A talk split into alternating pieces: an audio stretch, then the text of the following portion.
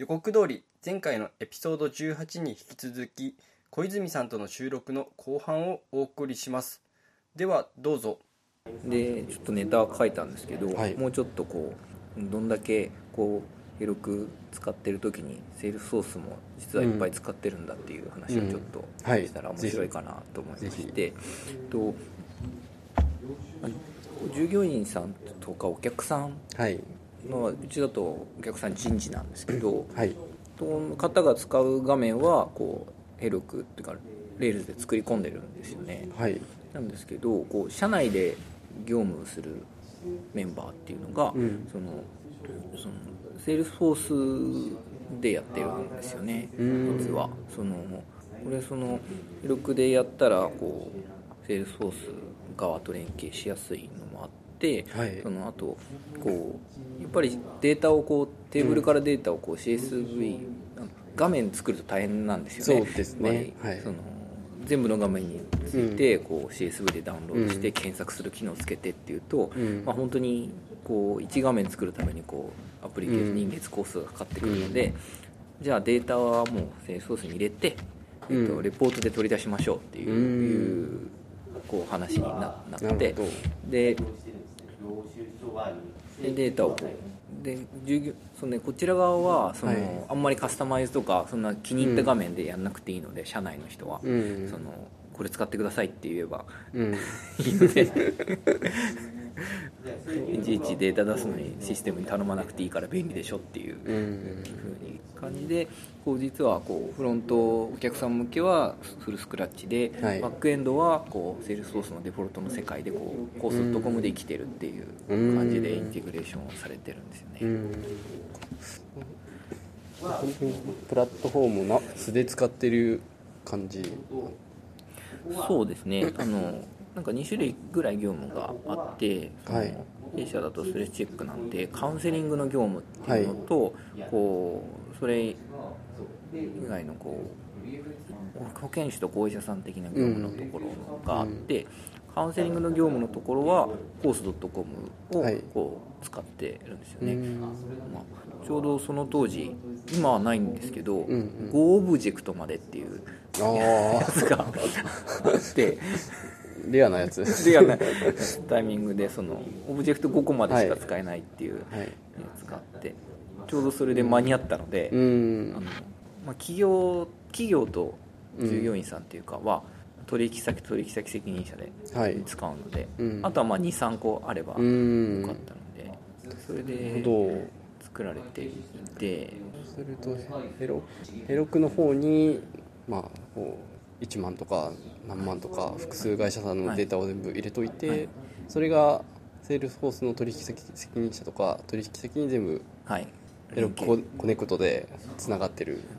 そうはですね。この Heroku Connect がまた面白くてですね。で Heroku Connect と Lightning Connect っていうネタをちょっと書いてるんですけど、そののこう進めてそのユーザー側はスクラッチで、うん。はい。管理側はフォースはい。で、レポートもダッシュボードもできるし、こううん。ケースとかも管理できるから、素晴らしい世界が待ってますっていうふうに、うんこの相沢さんに言われて じゃあよしやろうっていう、はい。してやったやろうとしたんですけど、はい。この当時ヘロクコネクトを出した時は、はい。こう100万レコードを連携しますと。はい。まで連携できますと。その商品しかありませんと、で、えっと月いくらなんか月に 10, 10アドオンクレジット必要です。ってう言ん。っていてでアドオンクレジットってその月1000ドルなんですよね、うんうん。でエンタープライズだとまあ多分 10, 10何万とかなんですけど、で、えーその取引先と取引先責任者は連携そのその100万レコードもいらないのになんか月100万は無理だよっていう なってなんかじゃあ開発するわって言ってでオブジェクト2個だけだったんでうん。いま、未だにあの今もうヘルクコネクトはこう1万レコードっていうベータ版の無料で使えるやつと、その50万レコードってやつと10万レコードっていうその値段が安いのがあるんですけど、まあ最初にデータローダーをバッチで動かすっていう仕組みで動かしていまだにずっとデータローダーで動かしてるんですけどまあできなくはない。そうなんですよね、まあ、頻繁に従業員、企業のデータとかは全然全く頻繁に動かないですし、従業員さんのデータもまあとはいえそんなに頻繁に登録が更新が繰り返されるわけじゃないので、まあ、月に1回とかなので、なのでまあバッチで起動して、ですね。リアルタイム性もいらないです。そうなんですね。っていうのがあって、まあ、でヘルク側がマスターで、ヘルソース側にこう一方通行で、はい。データローダーで入れるっていう方式になってるんですよね、でかつこれが面白くてさらになんですけどそのできで Heroku Connect そろそろ使えるのかなと思って、はい。そのこの間 TrailheaDX 行った時に。で Heroku Connect と Lightning Connect 関係のはい。やつを全部聞いてきたんですよね、はい。そしたらうちのところにはちょっと無理だなみたいなベストプラクティスが紹介されていてあのそれどういうのかっていうとこう Heroku 側がマスターだったら、はい。えっと、ライトニングコネクトを利用してうんうん。データを見に行ってくださいと。あリアルタイムで見れますから。でこれがまず1個のベストプラクティスですと。あなるほど。でセールスフォース側がマスターだったら、そのマスターデータをうん。 Heroku、Heroku Postgres に自動で同期するので、うん。その Heroku Connect を使ってくださいと。うん書いてあったんですね。どっちでもないなってそう。いうですねなんででしょうね。っていうのがあって本当は Heroku 側がマスターで、そのデータをこうこっちに入れたいんですよね、うん。そうですよね。なんですけどリアルタイムで読みに行けって言われるとちょっとな、取引先リアルタイムで読みに行けないしなみたいな。外部オブジェクトとして 取引先使ったらセールスフォース使えないじゃんってういう、ん。なんでしょうね。ベストプラクティス以外だけでできなくはなさそうですよね。そうなんですよね。ただなんかベストプラクティスじゃないのや、まあ、無理にやるぐらいだったら、まあデータローダーでいっかみたいな。動いてるし。動いてるしっていう。なるほなんで Heroku Connect はまだ未だに採用せずに使ってなくて。なるほど。でライトニングコネクトはなんか一時期こう気の迷いで使ったことがあってですね。実際に。迷っただけなんです。よ 実際本番で使ったんですけどこれは迷いだったなっていう。だったんですけど。まあ、他のデータもやっぱり本体から取りたくて、はい。でも、まあ、データローダー何本も何本も追加するのは嫌だなっていううん。形でこうライトニングコネクト、まあ、当時はセールスフォースコネクトだったのかな使ったんですけど、うん。やっぱりエクスターナルオブジェクトだと、はい。やっぱりなかなか本体のオブジェクトとジョインできないとかなんか参照でしか取れないとかそう。何かと不便うん。で、そのかつ OData なんですよね、はい。でこれがまた面白い話で Heroku Connect を買うとはい。 OData がついてくるんですよね、うん。 Heroku Connect に。でも Heroku Connect は使わないんですよ。うん。もったいないなっていう。なって当時は大データのオープンソースがあって、うん。それをそれ邪魔なんですけど、はい。ヘロクにポンってあげて。ってやってたんですけどなかなか厳しい方ですね、うん。でも、うん、これは良くない道だっていうことでこうやめました。ねなんかすごくバラ色な感じの機能ではあるんですけどそういうのは大体辛い思いをするっていうのは。そうなんですよね。辛いですね。エルコネクトもやっぱり辛くてそのセールスソースからオブジェクト持ってくるんですけど、その本体のポスグレのうん。実際の DB に直接同期するのはまあ危ないと。うんだから、うん。そのそれテーブルの違うテーブルを作って、例えばまあユーザーズだとおかしいから、うん。まあなんですかね商品はい。テーブルみたいなのがあったら、えー、と商品テーブルアンダーバー SFDC みたいなものを作ってそこに連携します、うん。なんでここにそのアンダーバーついたものから本体に連携するのは頑張ってねっていう、うん。なんか危ないっていうのは分かるんですけどそれをやったら意味がないよねっていう。厳しいですね。こうなんか厳しいなっていう感じですね。ちょっとそこは。こなれてくればもう少しちゃんとなっていくのかもしれないですけど。そうですねそういう考えると、まあ、まあどこまで行ってもシステム間連携って難しいんだなっていう、うん、それは確かにそうなんですよね。特に双方向とかは鬼門だって言われてるので、ね、そうですね。双方向はなんかほぼ無理なんじゃないかっていう気はしてますね、なんかよくそのセールスフォースの活動を使ってるんですけど、はいはい社内で。そのカウンセルさんが使ってるんですけど、活動管理ということで、はいなんか社内でグループウェア使ってるんですよね、はい。その連携したいって言って、そのまあ、ガルーンとか細胞さんとかでもやっぱないんですよね、うん。双方向ってまあ無理なんですよね多分。うん。そのピムシンクとかはい。使うとできるよ。でもねエンタープライズ級で使うにはちょっとあれですよね、うん。個人とかでだったらなんかいい気でやっぱりこうカレンダー系だとそれぞれ仕様が違うのでそれを抽象化したなんかモデルを使ってうまくやるしかないんですけどどうしても制限が出ちゃって対応できないところあるんですよ。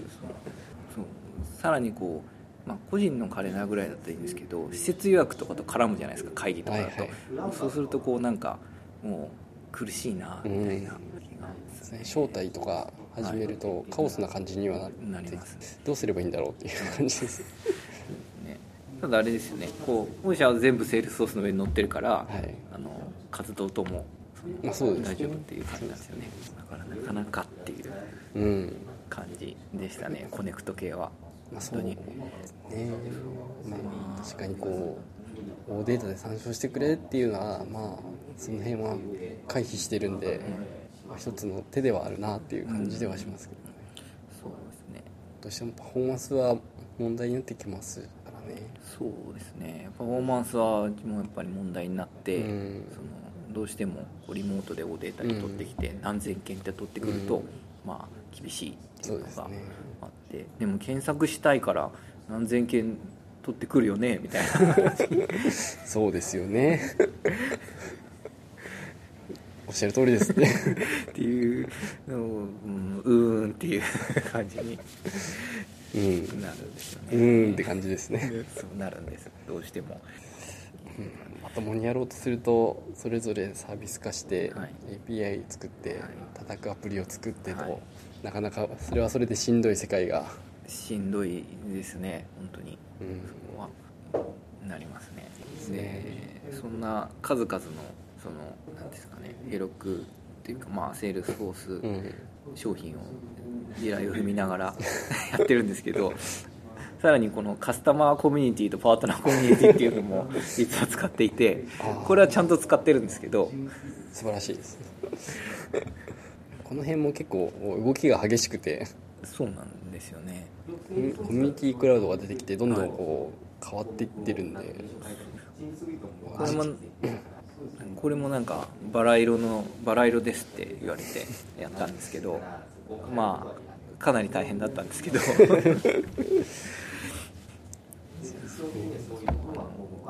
これはこうこうすごい、あはい。なんか、まあ、頑張った回があって、うん。なんか面白い橋は渡れたんですけど、うん。うん。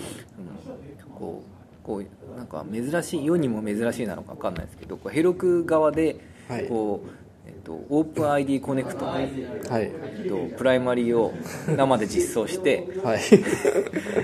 こうコミュニティクラウド側が、こうはい。はいまあ、州でいうと10側でや10で。10でつないでつないでるっていう。う、ん。あれですねあのフェイスブックログインをフェイスブック側の方を自作したっていうやつ。ですねいやーこれはなかなか熱いですね。そうなんですよ。それは本当にまあ熱く熱い上にカスタマーコミュニティがうん。出たばっかりのうん。時で、そのまあカスタマーコミュニティ側はこう画面はビジュアルフォースではい。作られてるんですね、従業員側なんで、こうフルビジュアルフォースで作られて、でカウンセリングのところがそこに載ってるんですけど、うん。ででカウンセラーさんはフォースでやってるので、うん。そこでオブジェクトでやり取りしてるんですけどそこがまたオープン ID コネクトもなかなか大変でした。出たばっかりだったので。出たばっかりは大変ですよ。調べ ながらこうやって、うん。そうね、Google とはうまくつながるんだけどテストでは。本物とはつながらないのか。あれっていう。おかしいなって。書いてある通りにやってんだけどなっていう、ね、感じでしたね。多分まあセールスフォースの中の人もとりあえず Google とつなげたからいっかみたいな感じ。で、ね、わざわざカスタムアプリケーションで IDP 実装してテストとかってまあしないじゃないですか、多分。そうですね、まあ、とはいえ方言ありますからね。そうなんですよね。本当シングルサインオンはまあこれもあれですよね。なんかデータ連携分散シングルサインオンみたいなこう 鬼門技術的な鬼門まあ鬼門は鬼門ですけどでままだシングルサインオンはこうみんなが踏む道なんで。そうですよね。みんなみんな踏んでみんな大変でみんななんか解決してるっていう、うん、まだこう解決する見込みがある見込みがある道ですね。道なんですよね。あの解決してる人もいるし分散とかは解決してる人いないんじゃないかなって本質的にはっていう感じですけど。そうか結構大変な道を歩んでますね。ね。まあ的なところはすごくあって、うん、でこうでレポートも見せたかったので、はい、パートナーコミュニティがあって、はい。はい、その人事の人とかにはパートナーコミュニティがあって、うん、で従業員さんにはカスタマーコミュニティがあってっていう形でやってるという、なんかフルフルセールスソースいっぱい使ってます的な あの SFA は使ってないんですけどっていう。でもね。なかなかどう連携していけばいいのかって難しいんですよね。まあでもうんどう組み立てていくかっていうのがやっぱりどうなんかベストプラクティスがまだできてないという感じがしてそういう意味だとその今あるトレイルヘッドがなんかヘロクでできてるらしくて、うん、で多分バックエンドホースなはずなんですよねきっと。きっとそんなはずですよね。なのでなんかトレイルヘッドどうやって作られてるのかってすごく知りたいなっていう。あでも一回こんな仕組みで作ってますセッションがありましたよ。2年ぐらい前ですかね。そこはなんかもっと分かるとなんかこうセールスフォースの中の素晴らしい世界はこれですみたいなのが、もっとよく分かるのかなっていう。最近コミュニティとかもつつながってデータ取って自分のバッジがコミュニティから見れたりとかしてきてるのでその辺も進んできてはいるんだと思うんですけどね。ね。それをもっとこう知りたいなっていう感じはありますね、なかなかエロクとセルソースのこう絡んだ話ってなかなかないと思うんですけどそうですね。この間 AWS のサミットで、はい、のどこだったっけ？イオンさんかなんかの事例を話されてましたけど、はいはい、コミュニティ的なものを作ろうとすると、まあ、選択肢も割と少ないのでセールスフォースのコミュニティ使う人企業も多いのかなとは思うんですけどね、なかなか素では使いづらいしっていう。そういうのを使おうとすると 2C 向けの人が多かったりはするのでそうするとやっぱカスタマイズしたいしとか、はい、なってきて見た目とかですよね。そうですね。まあ、ね、なんかいろんなものつけたりしたりしとかなってくると。あれですねチャターは カスタマイズビリティは低いですよね。基本的には。そうですね。アメリカとかでどうやって使ってるんでしょうね。どうなんですかねでもあのチャッターのインターフェースで普通に使ってる感じしますけどね。サクセスコミュニティのやつ。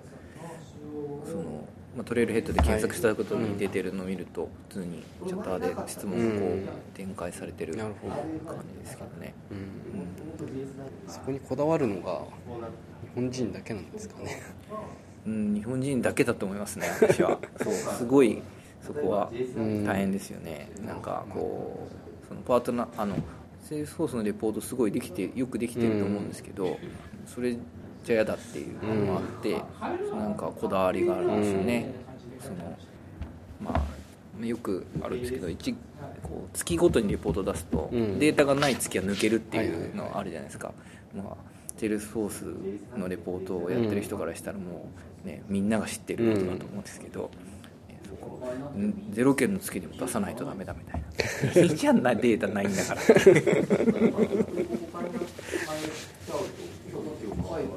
まあうん。まあ分からんでもはないんですけど。ねまあうん。うん。って感でもまあそうなん。でしょうねっていう、うん。そういう、まあ、そういう世界なのかなっていう感じが、じ、ね、日本のレポーティングツールとかだとゼロ件でも出すみたいなオプションありますもんね。そうなんですよね。そうゼロ件でも出すっていう。ゼロ件うんまあそうか。確かにね。どうしていくのがいいんでしょうね。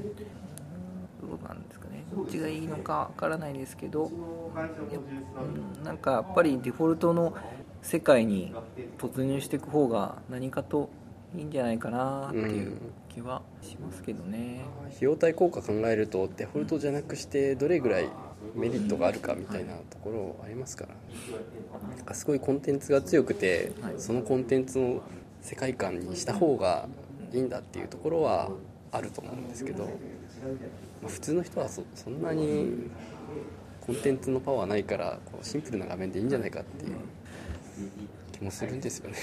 うん、思いますけどね、何かちょっとまあそれはそれですごくうんなんかねその話もなったんですけど、ちょうどそのこれあれかセールスフォースさんの人が言ってるっつってあれなんですけど なんかちょうどその時にあのライターの方ゴミさんって方が一緒に取材に来てらして、はい。でその方と私は話はあったんですけど、やっぱデフォルトの日本もデフォルトの世界に行かないとグローバルに取り残されるみたいな話をして、まあそうそうだよねって思うんですけどね、やっぱりそこに資源を浪費してる感じになっちゃうんですよね。もっとやりたいことあるでしょっていうのは。あるそれは本当に思いますね、まあ、片やこうそういう世界観をちゃんと作ってはい。おもてなしを武器にこう特化していくっていうのもあるので、まあ、どっちはどっちかっていうわけではないんだとは思うんですけど大抵の人は標準を使った方が幸せになれそうですよね。そうですね。幸せになると思いますね。本当にもう、まあ、ゲームとかうん。そのは当然ね、うん。そのデフォルトの世界じゃない世界でいいとは思うんですけど、まあ、とはいえビジネスだからみんな同じようなやり方で、うん。ね、どっか仕事変わっても同じやり方ですっていう方が、まあね一から覚えなくていいし、うん。いいんじゃないかな。ね、ゲームとかも結局は一つの会社で複数のゲームをたくさん作ってるんで、カスタマイズできるところとそうじゃないところってちゃんと切り分けて、うん。絵柄だけは変えてシステム一緒っていうのはやりますよね。それはコストをかけれるから自作してそういう世界観が設定できるようにするっていうだけですね多分コアを決めるっていうことだと思っていて、そのどこにこだわるかっていうとこだわるところはとことんこだわっていいと思うんですよね。そね。そこは本当になんかその私こうエンジニアの話をするときによくこううちのメンバーとかにもこう、ジョエル・スポルスキーっていう方の本を読ませるんですけど あの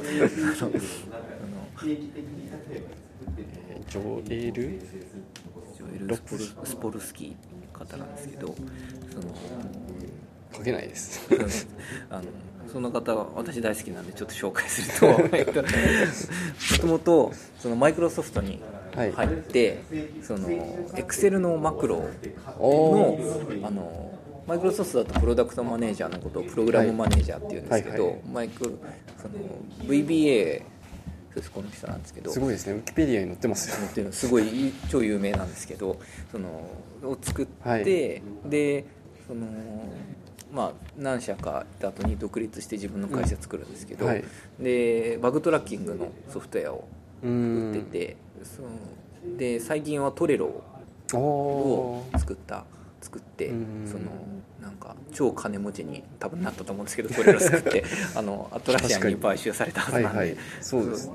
その方が言っててやっぱりそのコアになるところはやっぱり借りてくるんじゃなくて、うん。もう一段深く自分たちでスクラッチした方がいいよくて、そうじゃないものはまあいいでしょうっていう。うんか例えばゲームでグラフィックが重要なんだったら、まあ、うん。グラフィックあ、ね、あのダイレクト X じゃなくて自分で作るっていう。なるほど。うん。だしでも大体ストーリーとかが重要だったら別に、ね、 DirectX 使えばいいじゃん Unity 使えばいいじゃんっていう話になると思うんですよね、なるほど。そうですよね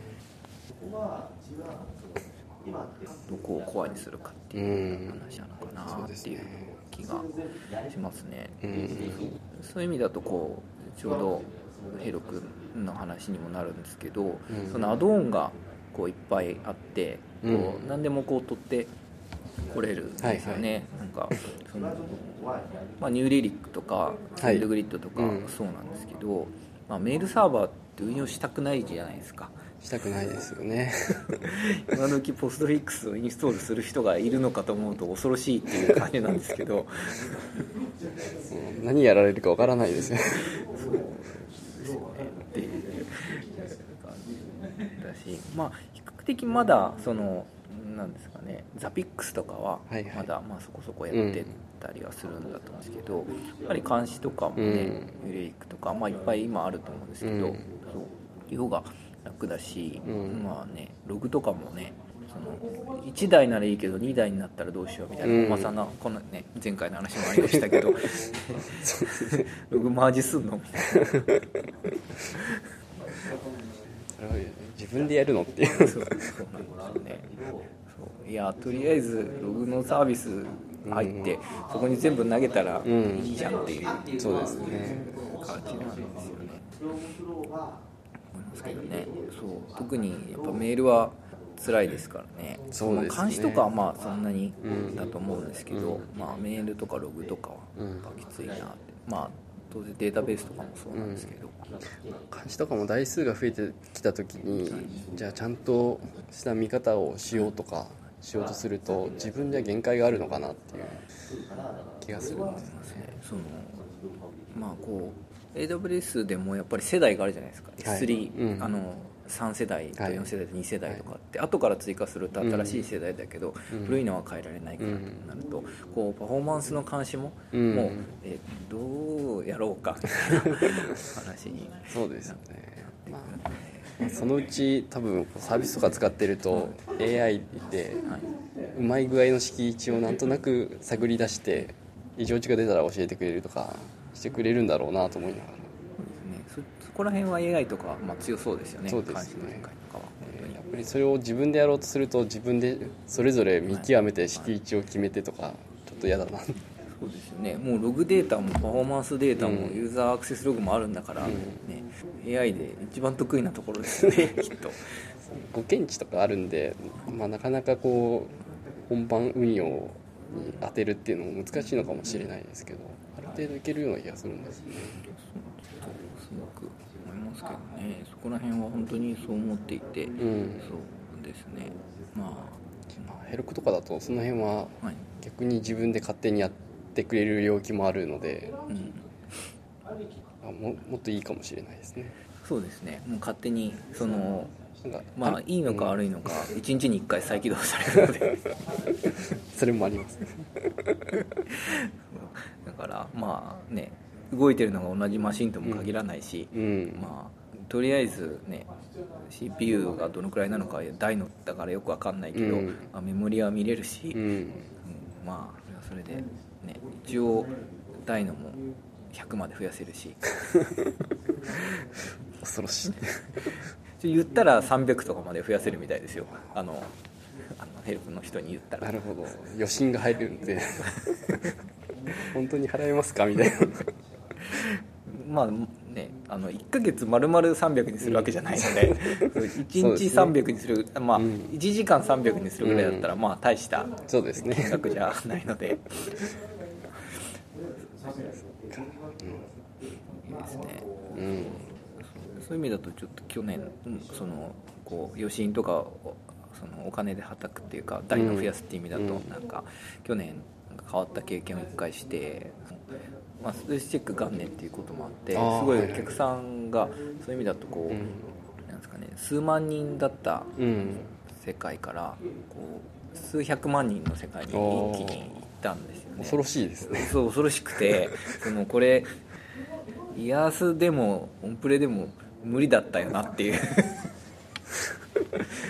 イヤスイヤスまあイヤスならなんとかこう精神力が持つかどうかは分かんないですけどできなくはなさそうですけど。ね。そのそう 2, け2桁変わる世界っていうのが。あってそれでやっぱりその、まあ、ダイナはいいんですけどうん、DB がはいはい。やっぱりそうですね。分散できないので、うん。そこが厳しくて、うん。そのヘルクプレミアムっていうかまあ1234567ってあるんですけど、はい。あのヘルクポスグレスの大きさがあって、その7で足りないんだけどって。8か9出してくださいっていう。いわゆるこれ以上は要見積もりっていう要ご相談っていう領域ですよね。領域に行ってそれで聞いてそう聞いたら「いや実は隠しメニューで8っていうのがあるんですよ」まあ普通出さないけど。ないけど8っていうのがあるんですよ。分かったじゃあそれでっていうなってそこはまあいいですよね。それはなんかファーストクラウドの、まあうん。まさに醍醐味というか。そうですね。札束があればっていう。スタバがあればその、ね、労力を払わなくていいっていう。口だけ動かしてればなんとかなるっていうのはすごいですよね。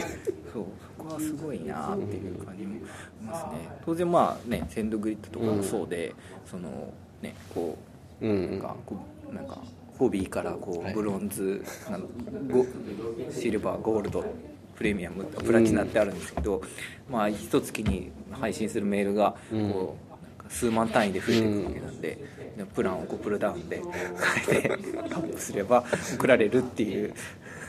すごい世界ですね。だから本当にこうね A6 うん。でよかったなみたいな、うん。それだとねそのお客さんも増えてるからインフラだけに構ってる場合でもないうん。状況もすごくあるので、そうですよね。そういう意味だと本当にそこのところは。そんだけフェルド導入の支援とかもはい。てんてこまいですもんね。そうですね。そっちでいっぱいになっちゃうので、うん。そのその時にねえーインフラなんか、うん。ハードウェアちょっと買うんでとか2ヶ月後ですとかってもう無理なんで待てないよっていう。待てないよ法律があって。無理なんでっていう。そうですよね。やっと、まあ、セールソースも無尽蔵に組織が払い出しできるんで楽ですよね。そうですね。そういう意味だとこうパースをやってそのパースでヘルクもやって、そのコミュニティカスタマーコミュニティもやってると、いやセールソース楽だなって、うん。カスタマーコミュニティまあどのくらい耐えられるかわかんないんですけど、うん。基本カスタマーコミュニティのログイン数はガバナ制限ないですよね。ないですね。お金だけですからねあれ。そうですよね。だからそういう意味だとねこう100万人のこうサービスをカスタマーコミュニティで動かしても、うん。その全部セールスソースが責任を取ってくれるっていう。そうですね。それはすごい世界ですよね、まあ、実際にセールソースがちゃんと運用してて実績もあるしっていうのは大きいですよね。そうなんですよね。だからそこはやっぱ、まあ、さらにそうなると楽なんだろうなって。いう、うん。まあただやっぱなかなかこうできることもそうするとまた減ってくので、うん。まあそこは どちらを取るかというところですよね。まあじゃあ余裕ができて大きくなんかこうカスタマイズしたいから別のサービスに移ろうかって言ってもなんかもうユーザーベースがでかすぎて移れないみたいなところもあって悩ましいところではあるんですね、他にないですけど。実はヘロクからうん。そんなにこうそんなにいっぱいヘロクヘロクしてるわけじゃなくて結局バッチとかは AWS 使ってるので、そのイヤースに降りていくことは可能だと思うんですよね、あのうんまあまあ、ヘロクは大丈夫ですね。頑張ればって。頑張れば。まあフォース側はまあ難しいですよね。そういう意味だとこうなんかフォース .com、まあ、SFA は他にあると思うんですけど、うん。フォース .com に比するようなサービスってうん。まあないじゃないですか。ないですね。結局変わりがないと思うんですよね。ホーストコミュニティも多分ないだろうなと思っててそこを使っちゃうと逃げれないですよね。もう。サセールスクラウドとサービスクラウドだと、まあいくつか多分選択肢があると思うんですけど、うん。コミュニティとフォースはなくて、うん。そのなんかもっと均等音頑張ればいいのにみたいな 頑張りきれないよねっていう感じなんですけどね、うんそうなんですよね。きっと、まあ、日本では結構がん頑張ってはいるんですけどねねなかなか並列の世界にはならないですよね、うん、なんかその GoogleAPPs の Google スプレッドシートかキントンかみたいなレベルで、うん、なかなかまだそのエンタープライズにはなかなか難しい、うん、やっぱりまだちょっとセキュリティ面を考えると割と厳しいのかなっていう気がしてて。で,、まあ、できることもあれですしねまだね JS でしかカスタマイズできないですもんね、まあ、JS でカスタマイズすると何でもできちゃうっていう。恐ろしいところがあって。なかなかこう大きな企業で使うってなるとハードル高いのかなっていう。ね。パイペックスだとねコンパイルでまあ型もあるし硬、うん、いっていうのもあるので、ね、あとやっぱりクラッド FLS のセキュリティのところとかちゃんとしてるので、やっぱり大きくてそれなりに機密性の高い情報を扱おうとすると、セールソースっていいねってなっちゃいますよね、なかなかそれ以外のものがないなと思って、なんかこういくつか選択肢なんとなくは考えてはいたんですけど、まあいつもねあの言われるのでこう上の方から 他のはないのかとか。まあ、そうですね。言われるんでなんか一応探してはみるんですけど、うん、うんなんか夢のようなこと言ってるのはあるけど、うん、実際使うとなると無理だよなっていう、うん、そうですね。ね。ヘロクの部分はまあ確かに頑張ればっていう世界ですね。そうですね。インフラエンジニアあの宿ってくれたら安いきますっていう、ね、安いかどうかは分かりませんっていう、うん、あの外部に払うお金は安くなるかもしれないですけど、うん、全体としてはちょっと分かんないですけどっていう。そうですね。サービスレベルとか、はいちょっと心配になってきますよね。なんか、まあ、AWS とかであればまあそんなに落とせずに落とさずいけるとは思うんですけどやっぱりセキュリティパッチとか人手でやんなきゃいけないところは分かんなくなります。しデザスターリカバリーとかじゃあインフラエンジニアが同じ場所に働いてたら危険なんじゃないかみたいな。ね、そういう意味だとヘルクスさんはこうアメリカと一応日本と日本とハワイにもいらっしゃる。ハワイにもいますね。ハワイにもいますしまあヨーロッパにもいてっていうのもあると思うのでそうまあねチームも増えてきましたし、うんね、っていうのがあってちょうどでヘルクのサポートについてっていうのはちょっといいかなって思ってるんですけどそのなんか最近ちょっと良くないなって。印象がすごく あれ？あるんですよねっていう気はすごくしてます。すごくなのかなんとなくそんな感じはしています。ちょっとなんか変わってきてるんですかね。うんどういう変わり方なのかちょっとわからないんですけど、うん、本社が移転されるとかいう話を本間さんが言ってましたし。あああれですよね。あのヘルスフォースビルに。とか、うん、あヘロクのですか？ヘロクの方が本社が動くみたいな。そうですね。何でしたっけ？えっと CTO がコロラドにいるんでしたっけ？なんかそんなこと相沢さんが言ってましたけど。うんなんかこうエンタープライズなんで、はい、日本語で質問できるんですよね。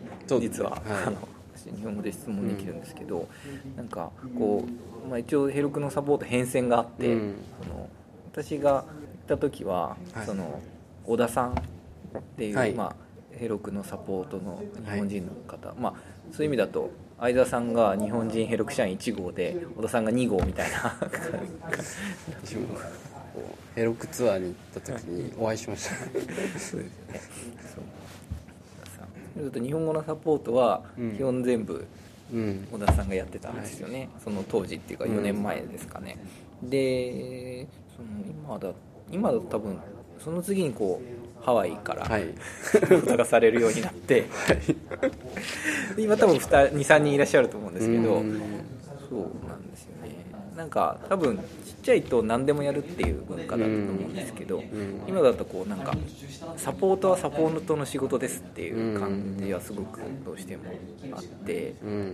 ぱり分業は進んできちゃう、そうなんですね。分業が進んでくるっていう感じなのかなと思って、うん、最初の頃はこうサポートでもそうテクニタムみたいなことも教えてくれたりとかしたんですけど、だんだんもう、まあ、でも社内でもやっちゃいけないこととか決まってると思うので、まあしょうがないかなっていう気はするんですけどね。うん。まあ、エンタープライズになるとどうしてもその辺の分業をちゃんとしとかないと責任が取れない面もありますし仕方ないといえば仕方ないですよね。そうですね。っていう気はしてますね、うん。そうそうなんですねそこがちょっとなんとなく最近ちょっと残念感残念だなっていうところはうん。そう。特に最近センドグリッドをこうそこそこ大規模な障害を起こしまして最近。センドグリッドさんが。なるほど。その時はなんかチャットでやったんですけど、はい。そうその時はこうき軽くこうわーって返してくれてううんん、やっぱちょっと違うのかなって。まあ、うん。まあ英語で直接本体にサポートしたらそうでもないのかもしれないですけどね、うん。どうなんでしょうね。やっぱりこう相手する企業が大きくなったり数が増えたりするとそうもやってられなくなっちゃいますもんね。まあまあ純粋に足りてないのかもしれないですけどね人がもしかしたら、うんそれもあるんでしょうね。うん。まなるほど。とか、まあ、どちらがいいかは難しいですね。昔からやってる人から見るとやっぱりこう、丁寧になんか何でもやってくれた方が便利だけどやっあはいぱりこう大きな会社でこうちょっと話したらこうやってくれるのはいいんだけど、はい。そこまで勝手にやられてもなみたいなのは。そうですね。ビジネスやっぱ成長していくためにもというか、うん。何でもやってねヘルクの人がね、大変ですっていうのよりはまあお互いにうん。節度を持った感じでやってる方が そうですね。いいですよね。特にこう Heroku とセールスフォースで同じセキュリティレベルを達成しましたみたいな発表もあったはい。都合上なかなか自由にはできなくはなってきてるのかなってそれはあるかもしれないですね、うん。こう Heroku 単体のこう緩い世界から、うん。こうセールスフォースと一緒になったこううん。硬い世界っていうのもね。まあ、当然あると思うので。うん、エンタープライズじゃなければもう少し軽いノリでっていうのもあるのかもしれないですけど、エンタープライズだとそういうのをちゃんとやってますみたいなのがあるのでやりたくてもできないのかなっていうのもあります。そういうのは聞きますねそれは、うん。AWS でも聞きますもんね、うん。AWS はまあねサポートはすごいうん。な、ね、日本だとすごい叩かれてるじゃないですか基本的には。ひどいって言うんですけど。ただ個人個人の方はそういう感じではなくて、うん。ただやっぱりルールに縛られて、でこれ話しちゃいけないあれ話しちゃいけないとか、うん。この役割の人はあれやっちゃいけないとかってうん。当然あると思うのでだからまあそこはまあしょうがないというか、そのチームの世界はそれはそれで全体としては大きな力が出るのかなっていう、そうですね。セールスソースとかもリージョンの人がオペレートをしないみたいなことをやっててアメリカリージョンにあるサーバーはヨーロッパの人が触るとか そそこまでやってるみたいな話を聞くので、まあ、大変なんだろうなって。ですよね。やっぱりそのなんかセキュリティはどんどん高めようとうん。しされてるじゃないですか、そうですね。のねセールスフォースさんも金融系も使えますっていうところまで来て、じゃあ次はね多分医療っていうことになるんだと思うんですけどきっと。ヘルスクラウドってもうある。ので 医療にはもう踏み込んでますね。踏み込んできてるじゃないですか。で今後もうさらにそこをやるってなると、この間ですよねヘルクもヘルクシールドでヒパに対応しましたみたいな話が出てたので、日本だとヒパに対応するようなのがないので、うん。まあ、何に合わせるかとか、うん。どこで最初の事例を作ってくるのかっていうところになるんだと思う、どうしていくんでしょうね。まあでもこの辺がもう対応されてくると自分でサーバー持つとかもできなくなりますよね。そうですね。そのそのツール使ってお客さんに提案する方としては楽ですよね、うん。多分まず金融というかお金関係でいうときっとそのなんですか郵便局さんの事例があって、あれでこう結構うん。日本のエンタープライズにセールスフォースっていうのがブレイクしたきっかけみたいなうん。あるんだと思うんですけど、それの何か、ね、医療版がかあれば分かんないですけど東大病院でセうん。ールスフォースですとか カルテがフォースとか無料で構築されましたとか、うん。そうなんですよ。なんか SAP があの結構医薬系とかはい。かなり使われてるんですけど医薬あの薬事法のコンピューターシステムバリデーションっていうの手順を守ってあのシステムを構築しなくちゃいけなくてそれをやるのがすごく大変なんですよ。で SAP はそれに対応してるっていうので割とそういう会社には SAP がみんな入ってるみたいなのもあったりするのでぱりそういう広がり方もあるんだろうなと。そういうのもあるんですね、うん。なんかさんは金融の時はこう金融のセキュリティを定めてるフィスクっていう団体があって、あそこになんかこう働きかけたみたいのもあると思うので,、うん多分薬事系もそういうところにこう働きかけてっていう感じなんでしょうかね、うん時系も大変なんです。大変そうです。ねさらに。私もちょっとだけやったんですけどなんかそうなんです。全然こう簡単な方のこう命に関わらないようなやつのシステムでも結構大変だったんですけどやっぱりこう薬を作る工場のシステムとかになってくると結構ガチガチにやんなくちゃいけなくて大変そうです。専用のコンサルタントがいてその人のがちゃんとこう見てやるとかしないとできないような世界。それはすごいですね。あでもまあそうなんでしょうね。その例えば私 IT の他にちょっと建築やってたことあったんですけど、その時でもやっぱりこう建築にはね、うん。構造計算とか、はい。い、ろいろそういううん。守らなきゃいけない手順があって、うん。それを守らないとうんやっぱり作っちゃいけないっていうことがあるのでまあねそこら辺はね構造計算をね、うん。偽装とかありましたけど。ありましたね。ありましたけど。あでもそれまあやっぱ必要ですよね。建物とかはまあ薬とか医薬系はこう命に関わってきちゃうので、まあ、金融もお金に絡むしいろいろ大変ですよねその辺は。そうですね。情報系はまあね比較的いいんですけど、うん。カレンダーの予定が1個飛んだぐらいだったらまあ会社は相当重要なものじゃなければ潰れないですし。そうですね。怒られないですしね、うん。まあねまあですね。カレンダーの予定飛んでもそうですね。なんかなんですかね。決算説明会のカレンダーが飛んで役員が行かなかったとかそのくらいですかね。すごいのって言うとカレンダーで。まあそれ飛んだとしてもなんかもも違う方法で行きますよね。なんかあるだろうっていう。大体手段あるだろうみたいなのがあるんで、まあメール届かなかったって言ってもまあごご配信とかもあるし分かんないですね。そうですよね。メールは本当にそう思っていてなんかメールがそのこう日本だからなのかどうなのかわからないですけど、うん。メール送ったらすぐ100%届くっていうふうに思っているうん。人多いじゃないですか 一般人だと。そまあ、大体届きますからね。う、ね、でもね全世界で見たらね、うん。まあ大体メールのね3割ぐらい行方不明になってるわけであって。そんなね全世界で7割しか届かないのに、ううんちだけ100%届かすとかちょっと無理ですよっていう感じ、ねメールアドレス自体違う。間違えること多々ありますからね。無理ですよ。なんかいろいろ話しましたけどはい。こんなもんですかね。はい。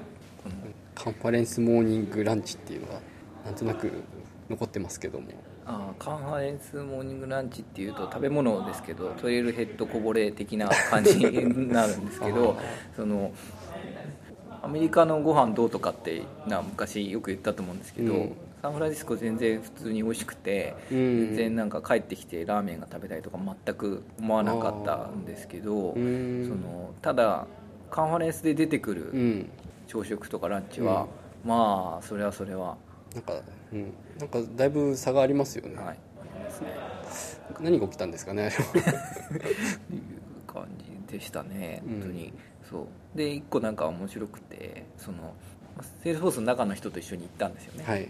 で行ってで船越さんとか菅原さんがこう「朝食ここですよ」って言って、うん。一緒に並んだんですよね、はい。したらこのこの見て、はい。社員の人はダメです」って 言われて「あ私たちここで食べれないんだ」みたいななるほど。カンファレンスでお金払った人だけが食べれますから。とか